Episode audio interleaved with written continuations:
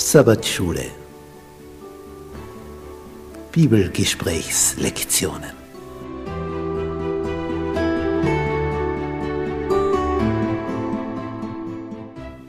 Das fünfte Buch Mose.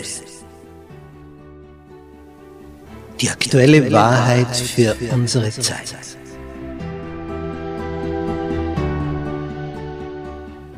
Was erfahren wir in diesem Hauptwerk von Mose? Es ist das Buch, aus dem Jesus am öftesten zitiert hat. Es ist sein Lieblingsbuch der Bibel. Was ist darin enthalten? Was gibt es da für eine Botschaft? Darauf sind wir neugierig. Das wollen wir ergründen. Bist du mit dabei?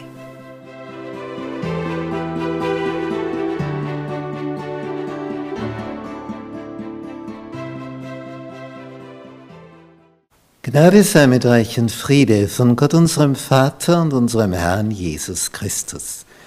Wir studieren das fünfte Buch Mose, Deuteronomium. Und hier die Lektion 4, den Herrn, deinen Gott lieben.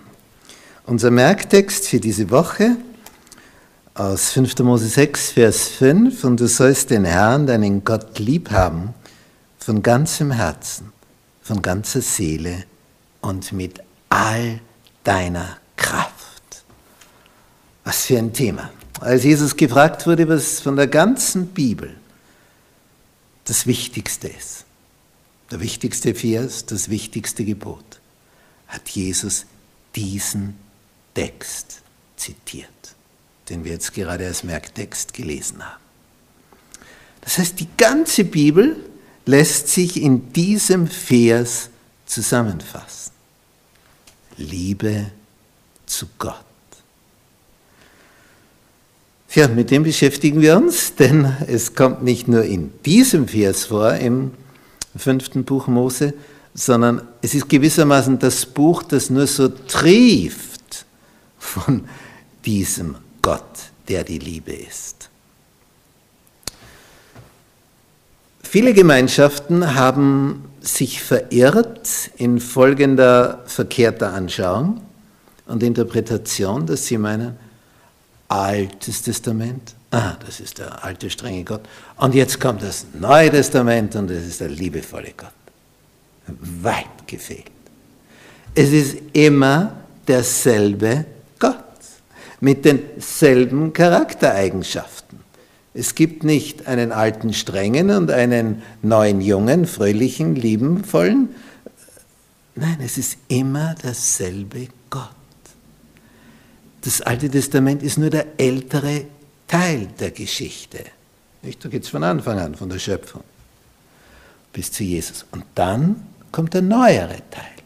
Aber es ist immer derselbe Charakter Gottes. Und es geht immer um diesen selben Punkt den, der dich geschaffen hat, zu lieben. Denn aus dem heraus folgt alles Weitere. Denn die Gebote kann nur halten, wer ihn lieb hat. So wie du in einer Ehe nur ein Miteinander auskommst, wenn Liebe da ist. Und wenn die erstorben ist durch alle möglichen Aktionen, verkehrte Aktionen, ja, wie, wie willst du das aufrechterhalten? Es ist ohne Liebe enorm schwer praktisch unmöglich. Und so ist es auch in der Beziehung zu Gott. Und es geht darum, dass diese Liebe entsteht. Und die entsteht immer dann, wenn man begreift, wie der Werbende lieb ist. Oder? So entstehen ja Beziehungen. Einer wirbt um eine Beziehung und der andere reagiert mit Zustimmung oder Ablehnung. Sie haben gesagt, ich will aber nicht deine Liebe oder ja, ist interessant, möchte ich auch. Es wird spannend, ob sich da was ergibt. Also es, es hängt so viel von dieser Zustimmung oder Ablehnung ab. Und wir werden zustimmen, wenn wir merken, das ist eine liebevolle Person. Oder hm, die hat sich aber jetzt so und so benommen, wie wird das dann sein in einer Ehe? Also wir tasten uns vor.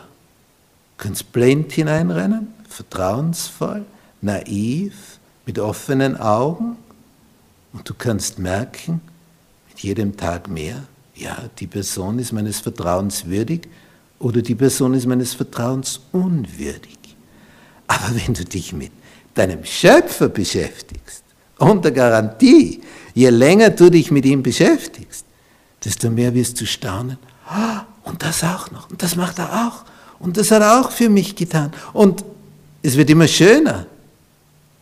Und immer vertrauenswürdiger wird er dir erscheinen, wenn du dich mit ihm beschäftigst. Wenn du aber das Vorurteil hast, ach, das, ist, das ist was für, für andere, aber nicht für mich, ja, dann wirst du es nicht erfahren und wirst du das wahre Leben nie erfahren. Es ist das größte Geschenk, was es im Universum gibt, dass der, der dich geschaffen hat, um dich wirbt